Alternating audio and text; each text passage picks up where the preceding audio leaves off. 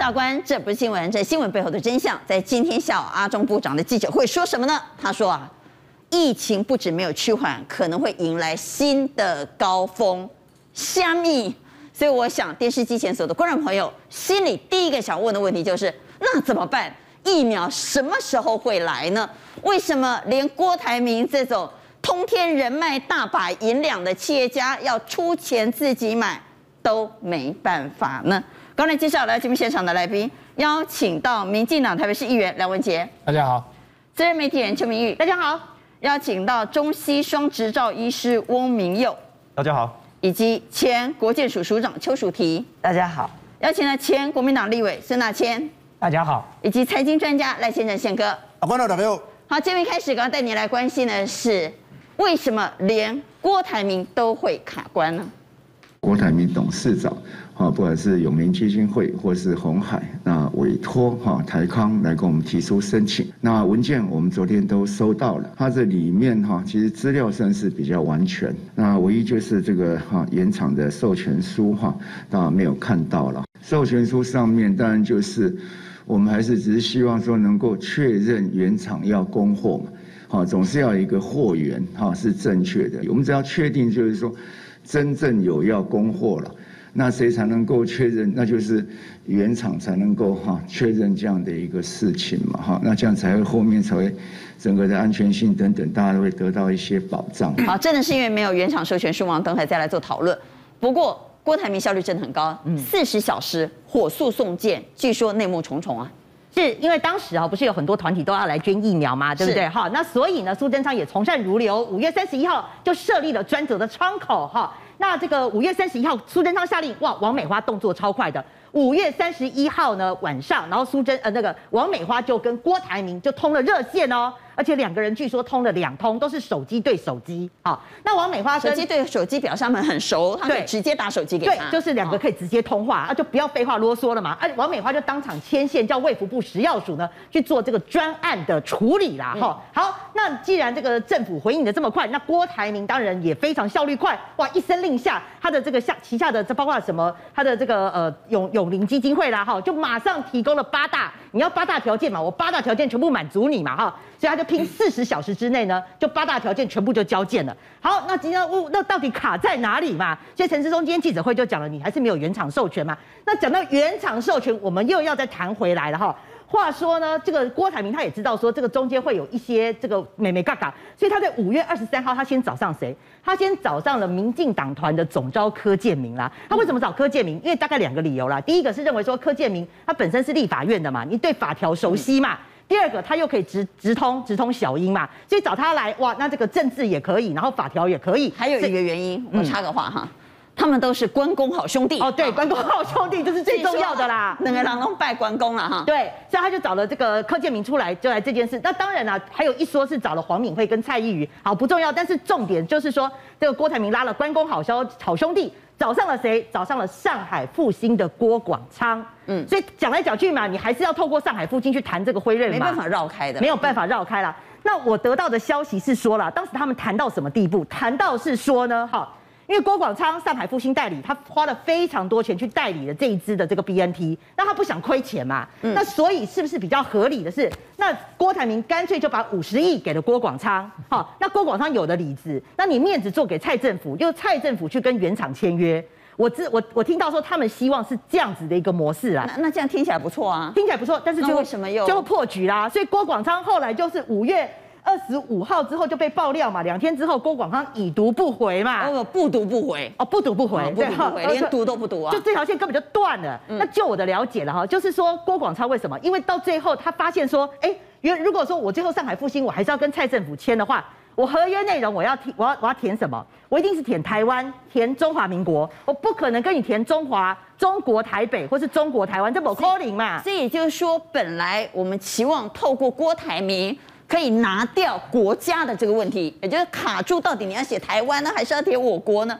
但似乎没有办法，不可能。你签约，你你这个签约这一关就卡住了嘛。所以跟我讲的人是说啦，说郭广昌哈，他他没有那个胆，他说不用阿公，不用阿公出手，不用老公出手，郭广昌自己就没有那个胆，因为他签约就碰到了这个问题，所以后来他就自己缩手了哈。那所以郭广昌后来就躲起来了。所以这条线为什么后来柯建铭会讲说他还是政治力介入中共的问题？他他他其实讲的就是这个道理啦哈。哦、那最后要讲是说。事实上，郭台铭的这个五百万剂啊，哈，那为什么可以哎这么快就可以到货？就我了，就我们了解是说，其实他还是东洋啊，因为东洋大家知道林权当时谈三千万剂嘛，后来不是破局吗？对，那所以后来。东洋这三千万剂就还是被上海复兴，他就是就是给他吃下来了，嗯、所以等于说这个郭郭台铭要谈的这五百万剂还是从东洋这批货来的啦，哦，还是我们原来的那个对，所以为什么他可以比别人快到货？就是他谈了六七月马上就可以进来，其实他其实原始的还是东洋这批货。所以如果他现在重谈新的合约，是不可能六七月到货的。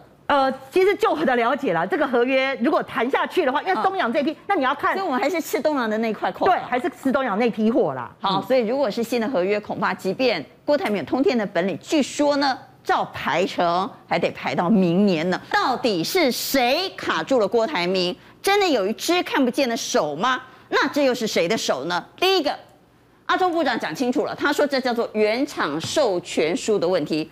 是因为没有原厂授权书，不是我卡你啊哈。但游淑会说，哪需要原厂授权书呢？只要原厂保证书。所以原厂保证书和原厂授权书的差别是什么？真的需要原厂授权书吗？大姐，今天阿中部长的讲法当然有他的道理。其实我们先不要讲这些名称啦。阿中部长讲这句话只有一个道理，就是说，你总要让我知道那个原厂愿意卖给你吧。我先不要讲那个叫做什么名字啦，叫做保证书也好啦，叫做授权书也好，协议书也好，什么书都可以。其实阿中部长的意思只是说，你任何人想要协助政府，你总要让我政府知道这个原厂愿意出货给你。那么我就可以接下来做进一步的协商。那郭台铭没有这份资料吗？他没有办法证明原厂愿意出货。所以我要提到的，说过我要提到的，他已经谈好了，可以从德国直接出货到台湾啊。所以我要提到的问题是，这个究竟中间的美嘎是卡在哪里？是卡在小玉刚才讲的，其实都谈好了，就只剩下合约的名称。如果只剩下合约的名称，其实有很多人可以在中间做中间的管道，非正式的跟北京政府来沟通啊。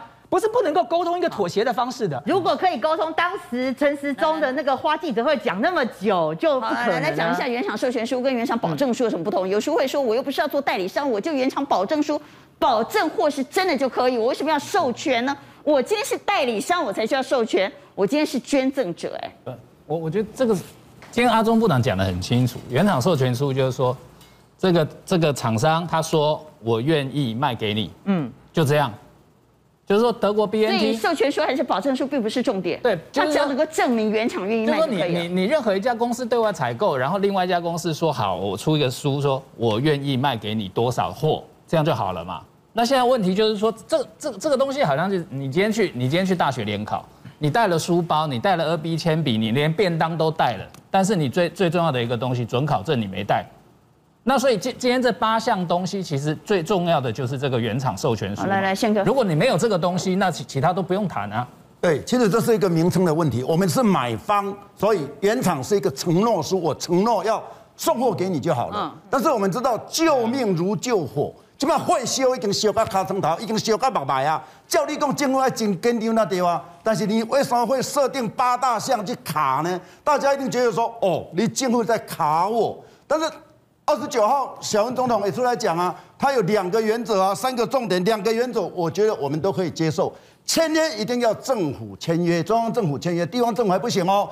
第二个，一定要由中央政府统筹分配到各个地方嘛，你捐的人只是捐而已嘛。那最主要，其实真正的关节哦，阿中部长没有讲清楚啦，因为这一次所有的药厂都是紧急授权，紧急授权有三个原则，第一个，它不是药证，它是紧急授权。第二个，它是给药厂一个什么损害豁免官司？我如果是假戏助戏，诶，药厂摸摸代机，那谁负责？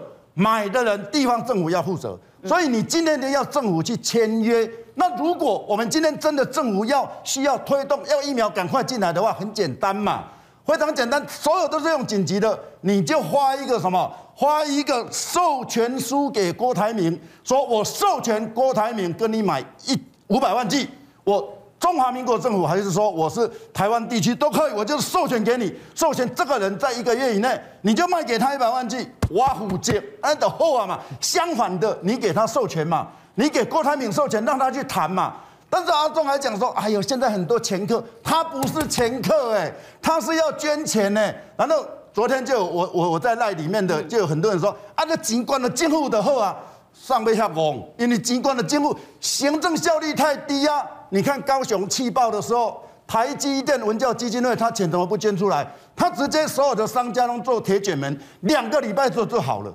嘿，那我政府做做三年嘛，做尾后。那那署长，嗯，当初呢，东阳说他已经谈好了三千万剂，也是 BNT，嗯，后来破局的理由也是原厂授权书。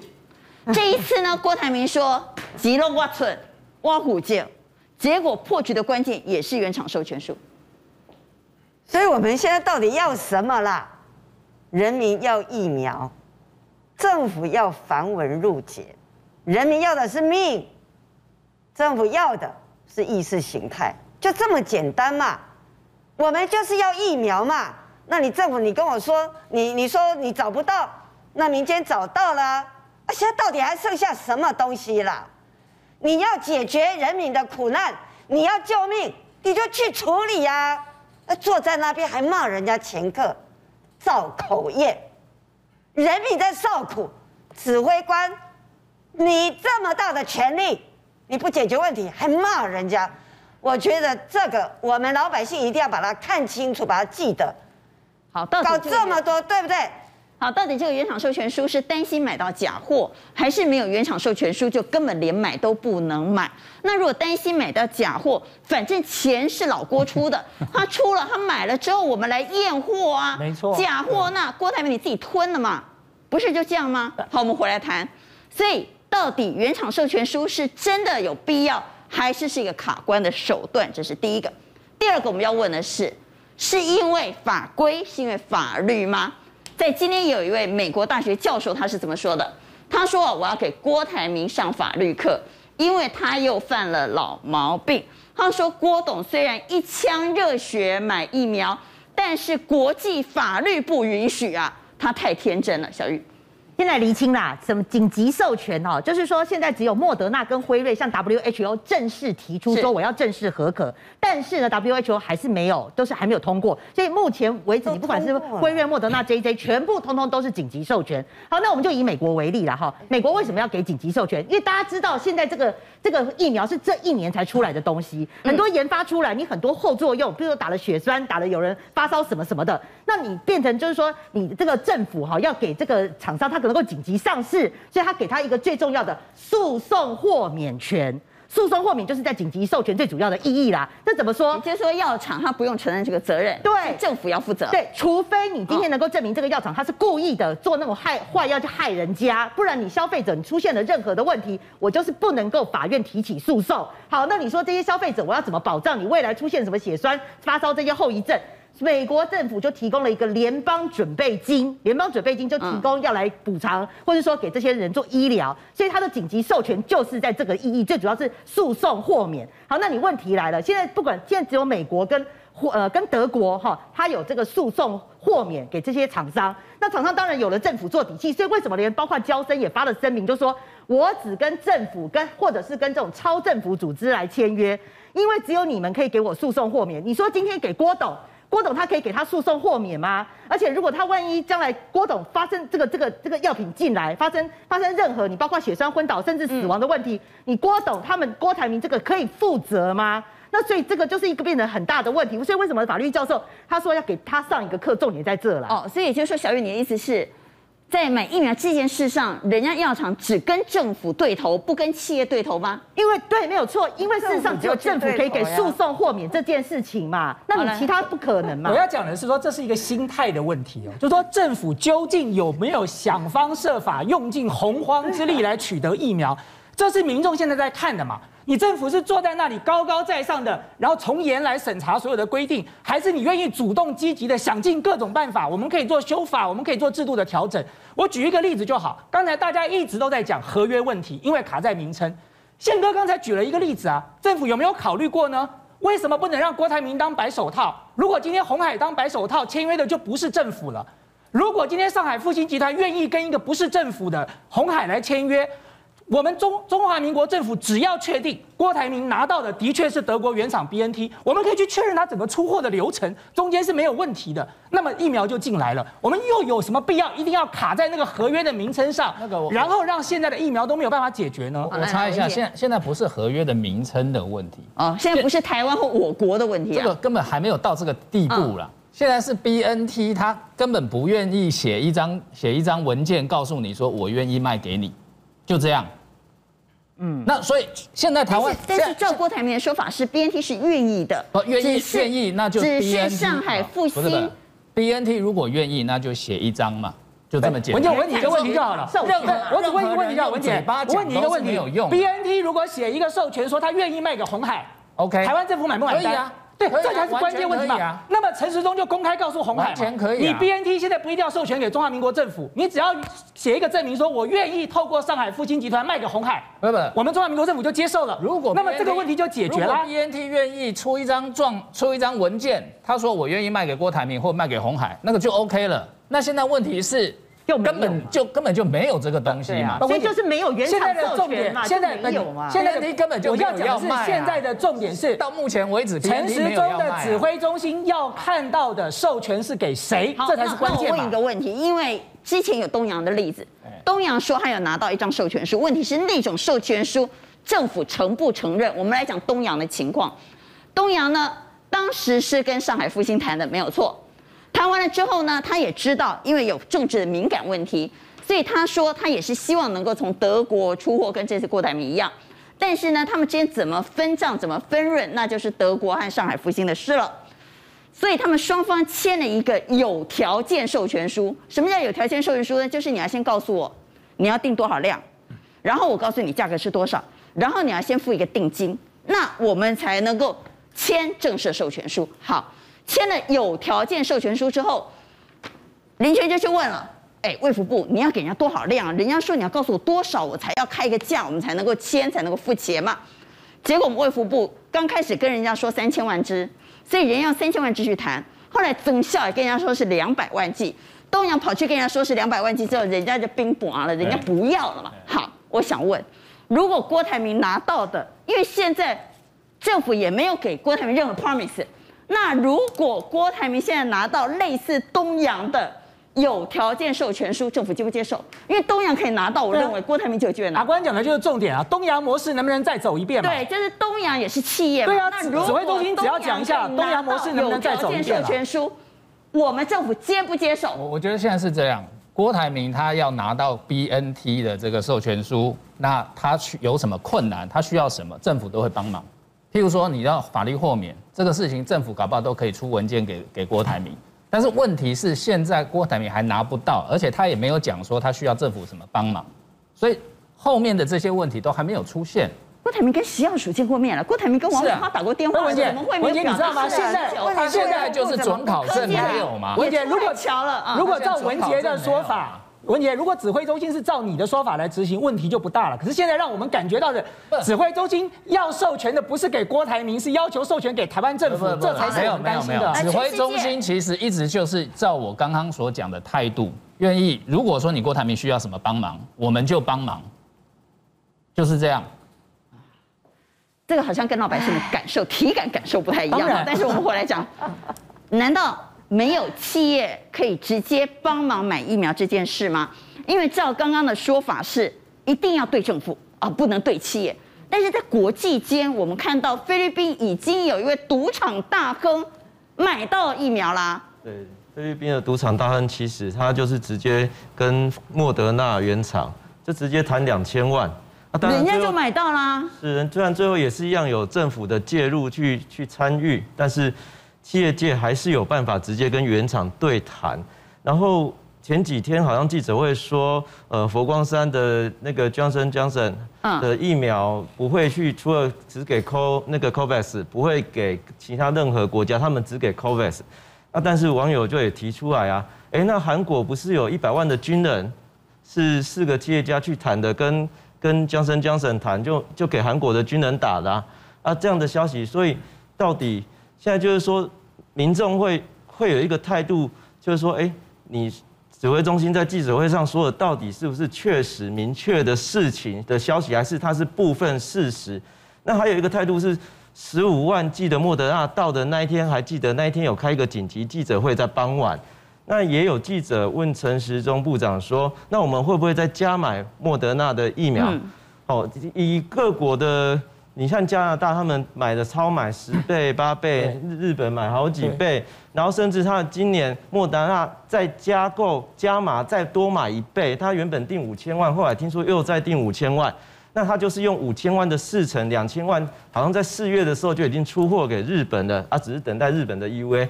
那台湾听说这一次六月也会拿到所谓我们五百万订单的四成，就是两百万。嗯，那可是大家都知道要定人口超过人口是量的好几倍，因为你我们知道现在变种病毒，你疫苗绝对不会只打两剂啊。莫德纳现在在推第三剂半半剂量的第三剂，为了对付变种病毒，而且甚至于将来有小孩子的，对不对？对，青少年的都可能要。青少年，所以不会只有这些人口需要打疫苗。那所以我要讲的就是说，其实我刚刚在听的时候是很难过，因为这些商业的法律的东西我都不懂啊，我就是只了解医学的部分，但是我知道就是我们台湾需要疫苗，绝对不是只有这么少。而而你记者问你态度说你愿不愿意再加买的时候，是说台湾够了，不需要了。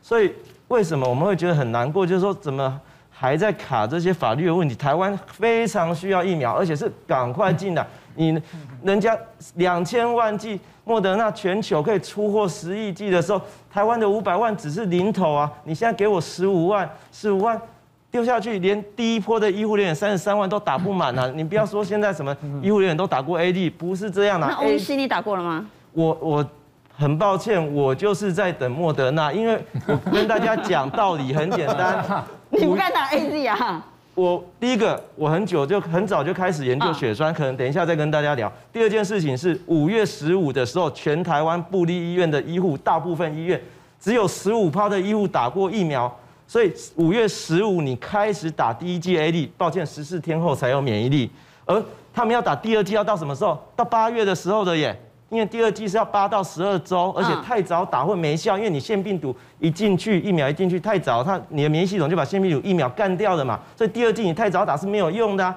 那所以你五月十五打第一剂 A D 的人，事实上他也到八九月才能完成他的免疫。可是如果我打莫德纳，抱歉，我可能在一个月内，我马上就可以完成完整的保护力，我就可以上战场了，甚至我就愿意自愿去看能够做什么，我都能够帮忙。所以为什么很多医护？抱歉，不是只有我，还有很多医护，他也还在等莫德纳。是为什么菲律宾的赌场大亨可以企业的角度捐两千万剂的莫德纳给菲律宾政府？他为什么能够成功？那如果照我们执政党的说法是只能对政府，那显然这中间有我们所不懂的落差。就是说，如果只能对政府，那赌场大亨为什么买得到？所以这里头政府当然要扮演一个关键的角色。但不是企业都不能。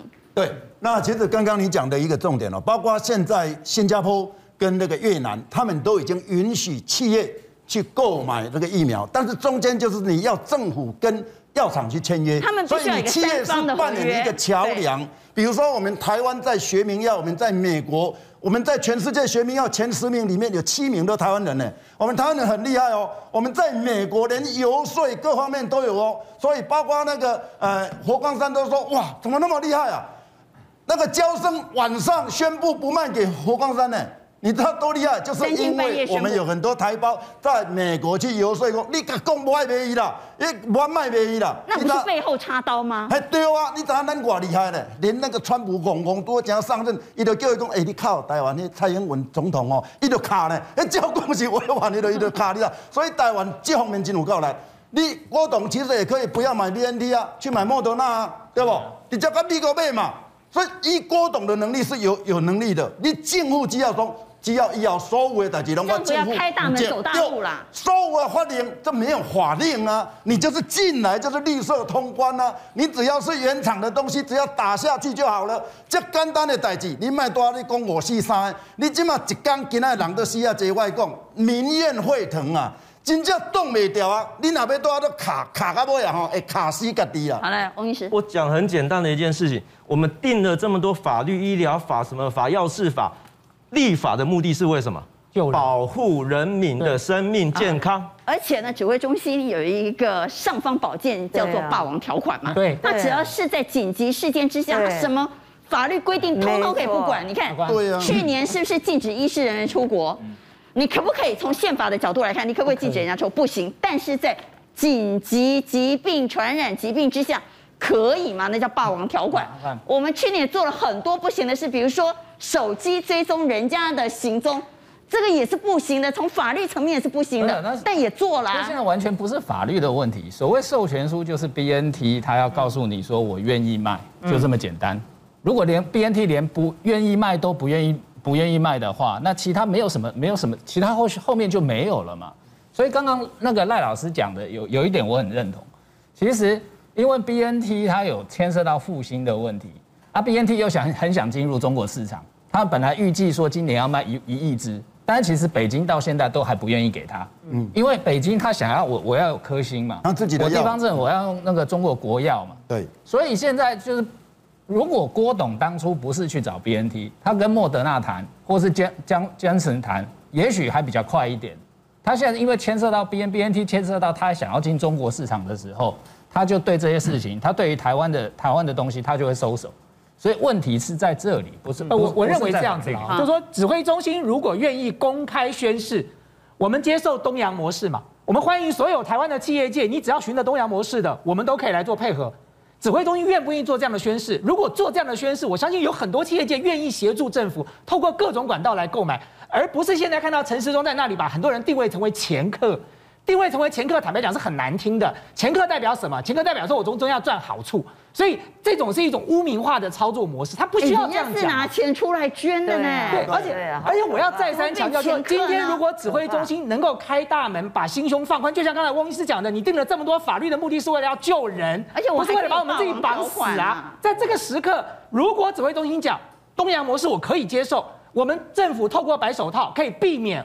直接签约所造成的名称问题，我相信这条路是走得通的，只是在于说指挥中心自己的心态究竟是什么了。好，我们回到疫情，在今天呢，新增了五百八十五例，这当然是含校正回归，这里头有三六四本土，二一九校正回归。阿中部长说看到了新的高峰。今天总共哈，总共有五百八十五例，那新增的三百六十六例。好，这里面三百六十四是本土，两例境外移入。那校正回归个案有两百一十九例。好，那校正回归案子仍然多哈。好，所以整体来讲哈，看起来似乎好有好像一个哈新的一个高峰了哈。不过目前这样的一个哈迹象来看哈，是属于比较不好的一个迹象。听阿中部长这么说，我们好紧张哈。他说新的高峰要来了哈，甚至于说到了第四波，他叫爬过山嘛。你要到另外一个山头，你才知道哦，前面那一个是个高峰。你今天不小心踩上了一个高的石头，又再坐下来一点，哎，又再踩到一个高的石头，你就以为你经过了三个高峰。这样说法也未免稍微有点嗯。那那温医师，你认为还会更严峻？绝对更严峻。我知那柯 P 的说法你认同？我认同，因为之前其实就一直跟各位提，最重要的数字叫做检验阳性率，而我们双北的检验阳性率目前还是很高，代表我们筛检量的。一直不够。好，检验阳性率呢，本来有掉到五点三，又攀高来到了五点五哦。那我们来看双北的情况。我们先来看，在新北的部分呢，其实林口又往上高了，但是稍微下来。现在持续在攀高的是土城和泸州哈。那在台北市的部分呢，信义区哈，包括大安区、文山区也超级高哈。所以这几个区目前还在红色警戒。但这不是只是双北的问题，我们比较担心的是，就像柯 P 所说的，要开始扩到全台了。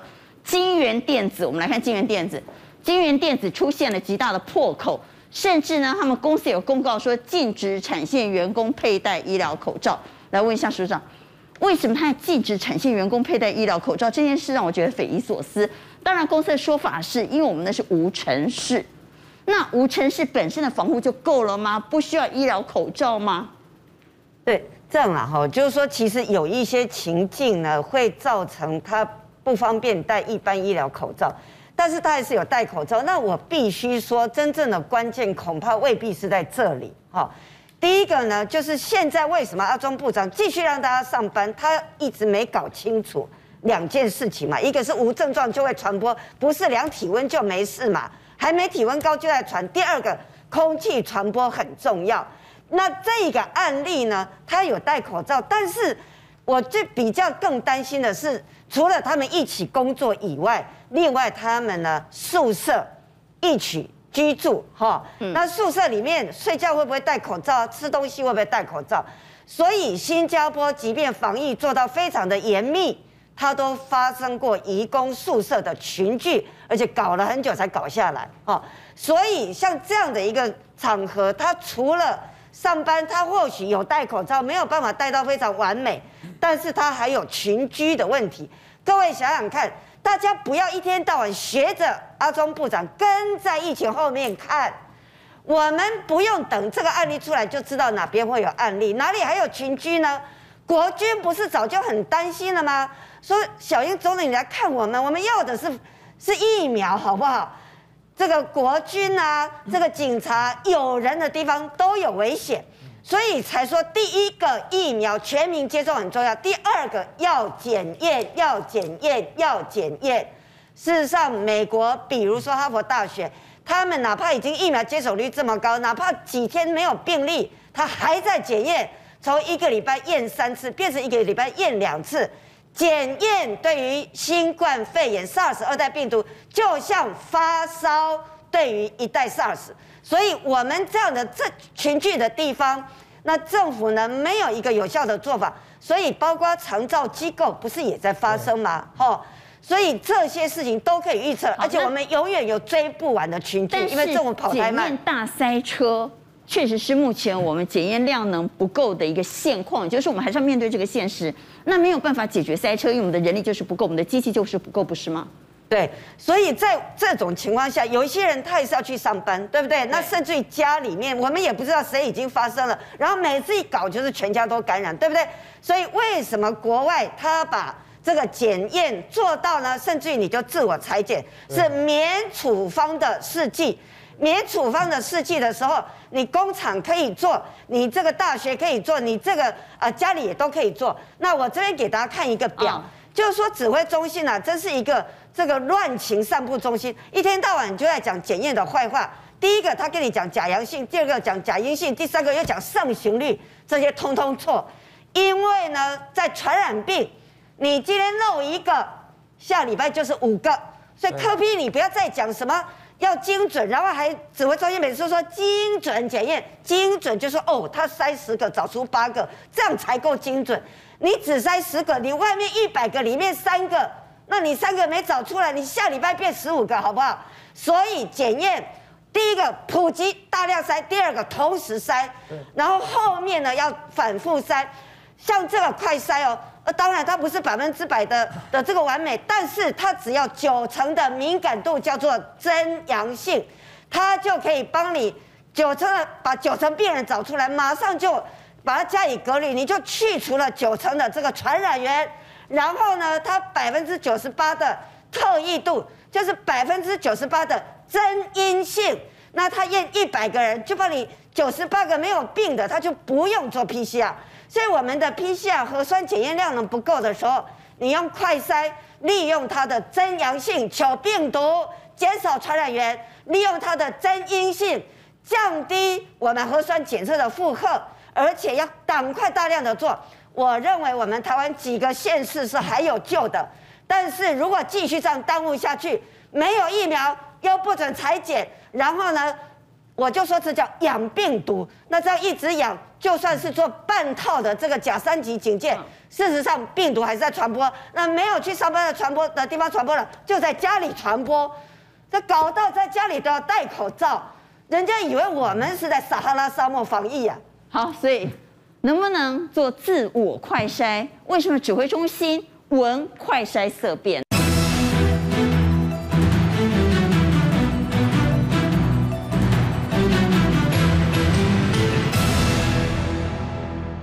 刚刚其实医生谈到了血栓，台湾出现的第一起非常年轻三十岁男性因为注射疫苗之后，竟然发生血栓的例子。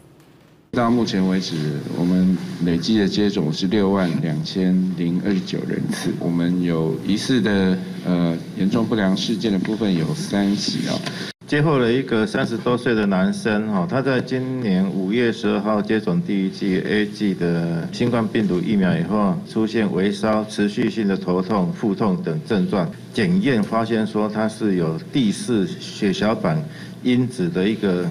自体免疫抗体反应，临床研判就是血栓病、血小板低下症候群，然后可能跟 A G 疫苗的接种是有关系的。啊，它是符合国际上对于这个疫苗引起血栓病、血小板低下症候群的病例定义。研判是我国首例跟疫苗相关的个案。当全世界都没有疫苗的时候，大家只得打 A Z。当他们的疫苗充足之后，日本说 A Z 我们不打，我们可以送给你。美国说 A Z 我们不打，我们有八千万剂多的，这里头六千万剂是 A Z，我们也不打，我们也愿意送给别人，大家都不打，我不知道他们送给我，我们要不要收了哈？因为我们真的疫苗不够嘛，所以我们回来讲血栓在亚洲人身上，之前说风险很低，所以我们是不是应该收 A Z？我要先讲，呃，一定还是可以收，但是我们绝对要调整适用的年龄层对象。那我简单介绍一下为什么我们目前所有的疫苗都是在模拟这个冠状病毒上面的棘蛋白，让我们的抗体可以先去学习。但是现在就是有一些呃我们的第四血小板因子，它可能会把某些疫苗的成分产生的成分，把它当作是细菌外来物来攻击。因此诱发了整个血小板凝集的反应，而且它是一直扩大，一直扩大，到最后产生全身的血小板的消耗以及大量的血栓产生。而这个目前就是很明确，在 AZ 跟 Johnson 的这个腺病毒疫苗都发生的。嗯，是。那这种几率，你刚刚说对，不是不能受 AZ，而是要挑嘛？哈。对，我们来下一张。会在什么样的年龄层或什么样的人身上？发生比较高的几率。现在就是当初发生四月的时候，其实很多国家都缓打，而且很多的国家目前至少都限制在四十岁或五十五岁以下不可以使用 AZ 疫苗。好，那原因为什么？我们年轻人不要用 AZ 是吧？比较年轻人比较容易，中年人不要，因为他们从这个英国哈，他自己就是做 AZ 疫苗的国家嘛哈，所以他们是最挺 AZ 疫苗的，所以他们在评估你打这个疫苗造成的伤害。在不同的年龄层会造成的伤害，跟你。如果去感染冠状冠状病毒之后的伤害去比较之后，他们决定切一条线，就是在四十岁以下。但是抱歉，不是说四十几岁就不会哦。其实他们的风险相距还是有，只是因为如果你今天大流行，因为四十几岁受害的程度，特别我们这一次知道蛮多青壮年也是重症的状况。呃，今天几位中心也说，年轻人现在整个比例在攀高。是，但这个哈也不能怪年轻人，因为年轻人就是最没有储蓄，他最需要去工作，否则他。下一餐在哪里都不知道啊，所以这个社会必须要持续去运作流动。我们很多外卖靠的就是这些年轻人，所以也不能污名化说是这些年轻人造成社会的感染一直在上升。那我们就是目前只有 A D 疫苗，所以如果四十岁以下去打，基本上对他们的伤害会大于好处哦。所以为什么各国缓打？那韩国很简单，韩国第一线的医护全部都打辉瑞。好，韩国第一线医护都打辉瑞，AZ 他们只用在年轻人，而且呃不是用在普通人，而且现在他们也尽量是当其他疫苗够的时候，他们尽量是用在老年人的部分。哦，所以我知道翁医师很年轻哈，所以他要等莫德纳。对，AZ 呢不是不能接受，而是我们要挑对象打，用对年龄层。第二个问题啊，指挥中心说呢，疫苗来了之后，我们一个礼拜打一百万人。那我们到十月份呢，就可以打掉六十 percent 的人，第一季而已了哈，不是第二季。是第一季呢，我们就有机会在十月完成六十 percent，那就初步完成了所谓的群体免疫。当然，第一季的保护力恐怕还不够了哈，但是啊，六十趴让我们是比较放心的。是有这个可能吗？我先跟各位观众解释一下，我们接下来台湾的情势哈，就是尽快让所有人打第一剂。打第一剂不是不会得病，打第一剂是为了可以不要重症。好，所以 A G 疫苗它算保护力不佳，不适合用在医护人员，但是它对于老年人、安养中心，哦，很多我们最担心重症死亡率，它有保护。但是现在就卡在你到底要用什么态度去打疫苗？嗯，那我给各位看一下，这个是去年的十月。中央社的报道，我们自己中央社的报道，三天就可以接种逾百万剂的流感疫苗。意思就是我们的医疗体系，你不要看不起我们的医疗体系，我们医疗体系是每天可以打四十几万人的。好，当然，新冠肺炎的规模不一样，我们要留给他比较多的人与人的距离，对，好，还有留观的空间。可是这在代表一个叫态度。今天假如日本突然间，OK，我送过来，我们还不知道多少嘛，他愿意送我们多少？假如送过来是一千万剂呢？我们还是一样要花一个月打完吗？指挥中心竟然目标只是一个礼拜打？一百万人，那目标真的太低了。一千十六万人不够积极，太低了。而且我我要讲哈，我们要建设的东西，现在就要开始做。我们要建设的东西，韩国他们有做什么？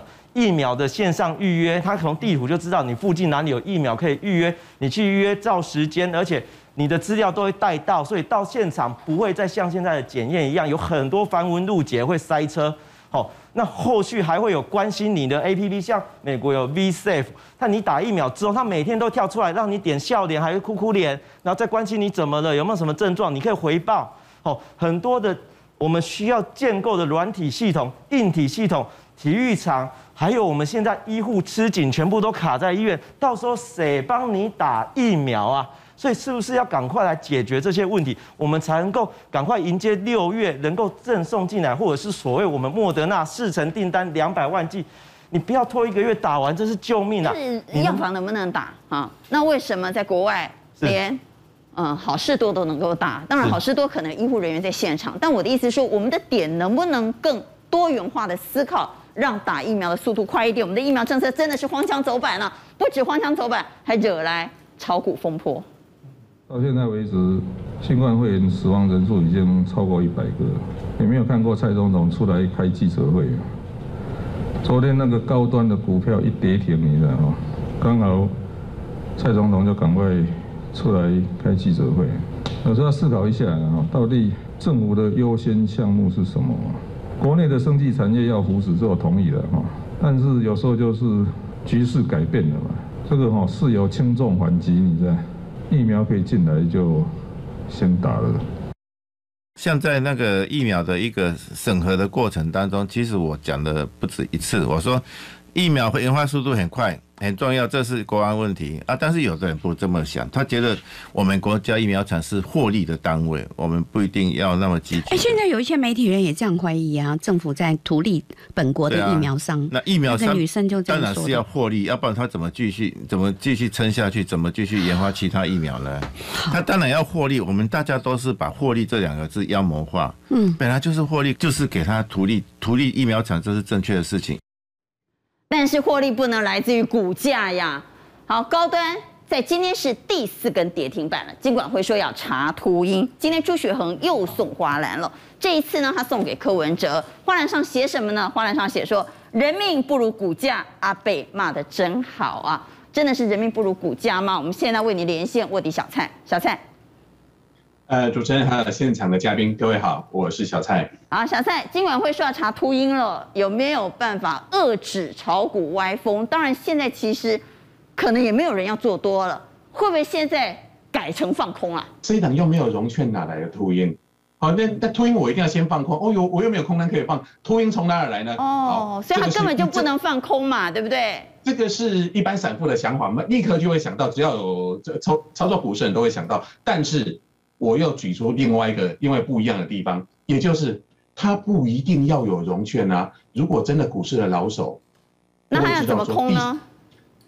地下的市场里面哈，您看这张图表，没没券当秃鹰的方式，因为会当秃鹰的人一定要先卖出嘛，可以先卖出，这一些人都市场派的，他一定有一些管道，他可以接触两种，第一种是。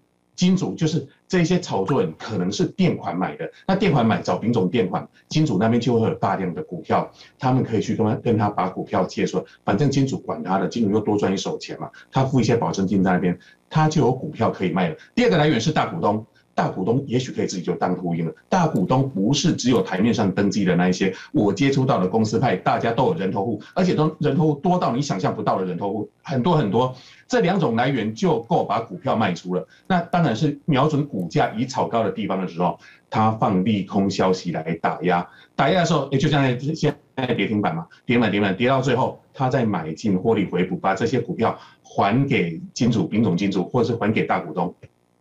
这样的模式不止出现在秃鹰案，像很多呃主力炒作也常常这样，他跟公司派借些股票出来，然后卖一卖卖一卖，然后自己再发布个价坏消息，或者自己把股价打下去，然后把股票买回来再还给公司，经常这样发生的，而且已经我就实际案例有遇过，遇过一个呃立委，他炒作一档仿千股，也是用这种方式，那些傻傻的人就去跟他买了，买说哎呀我打九折卖给你，之后他是打八折卖出去，结果那个立委就。收了之后，他还多，他还多赚了一层。好，那我们来看秃鹰案的始祖是谁？就是二呃，我们台湾秃鹰案始祖就是二零零五年的晋永案。好，那我现在个人认为啊，高端疫苗谁在喊秃鹰，可能就是炒作的人了。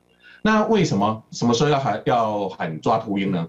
当炒股主力应付不了空头的时候，哦，他空头压卖压太大了，我应付不了他啊，我我喊说要抓秃鹰，要抓秃鹰，像以前的晋永案。就是这个样子哈，他做不上去了，他呃，他什么他对付不了林明达，就是晋永的多头对付不了林明达，他就呃去检举啊。那另外转移套牢者舆舆论的注意力，现在大家把所有的注意力都放在说啊高端疫苗可能有弊案啊什么哈，那个还有政府护航他了，然后转移他的注意力啊，你们被套牢的人哦，都是秃鹰害你们的，就是制造主力与散户的斯德哥尔摩症候。那散户一般来说，他只要上了车，他就一定会跟主力齐心齐德、同心同德。为什么？我就在车上呢、啊。你最好不要办我。好，那我，那你最好什么？最好不要办炒作的人。那应该办什么？应该办秃鹰，办放空的人。所有的散户都有这样的心理啊，你我都一样啊。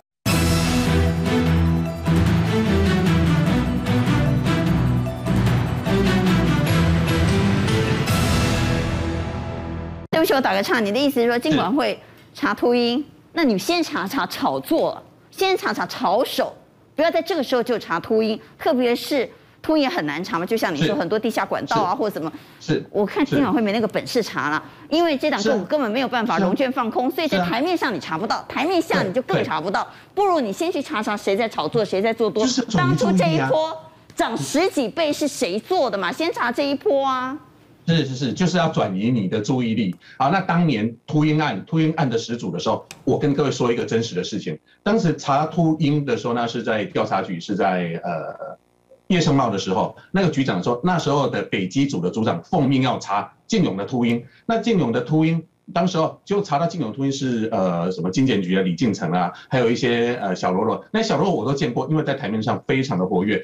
哦，他们说以后以后可以占九点嘛，还说我就是秃鹰案的啦。哦，让那那一些呃那些什么那些小姐对他们会投呃投注于那个羡慕的眼神。好，那我。就怀疑说，那为什么你只抓秃鹰不抓炒作的人？有一天我在嘉禾翁茂中，哦，就前一阵很出名的那个老板的餐会上，我遇到北基组的主任秦台生，我跟他问，你在查秃鹰案的时候，有有没有看到某某人的账户呢？他忽然间很奇怪跟我说，诶，我们只能查多头，我们不能查空头啊。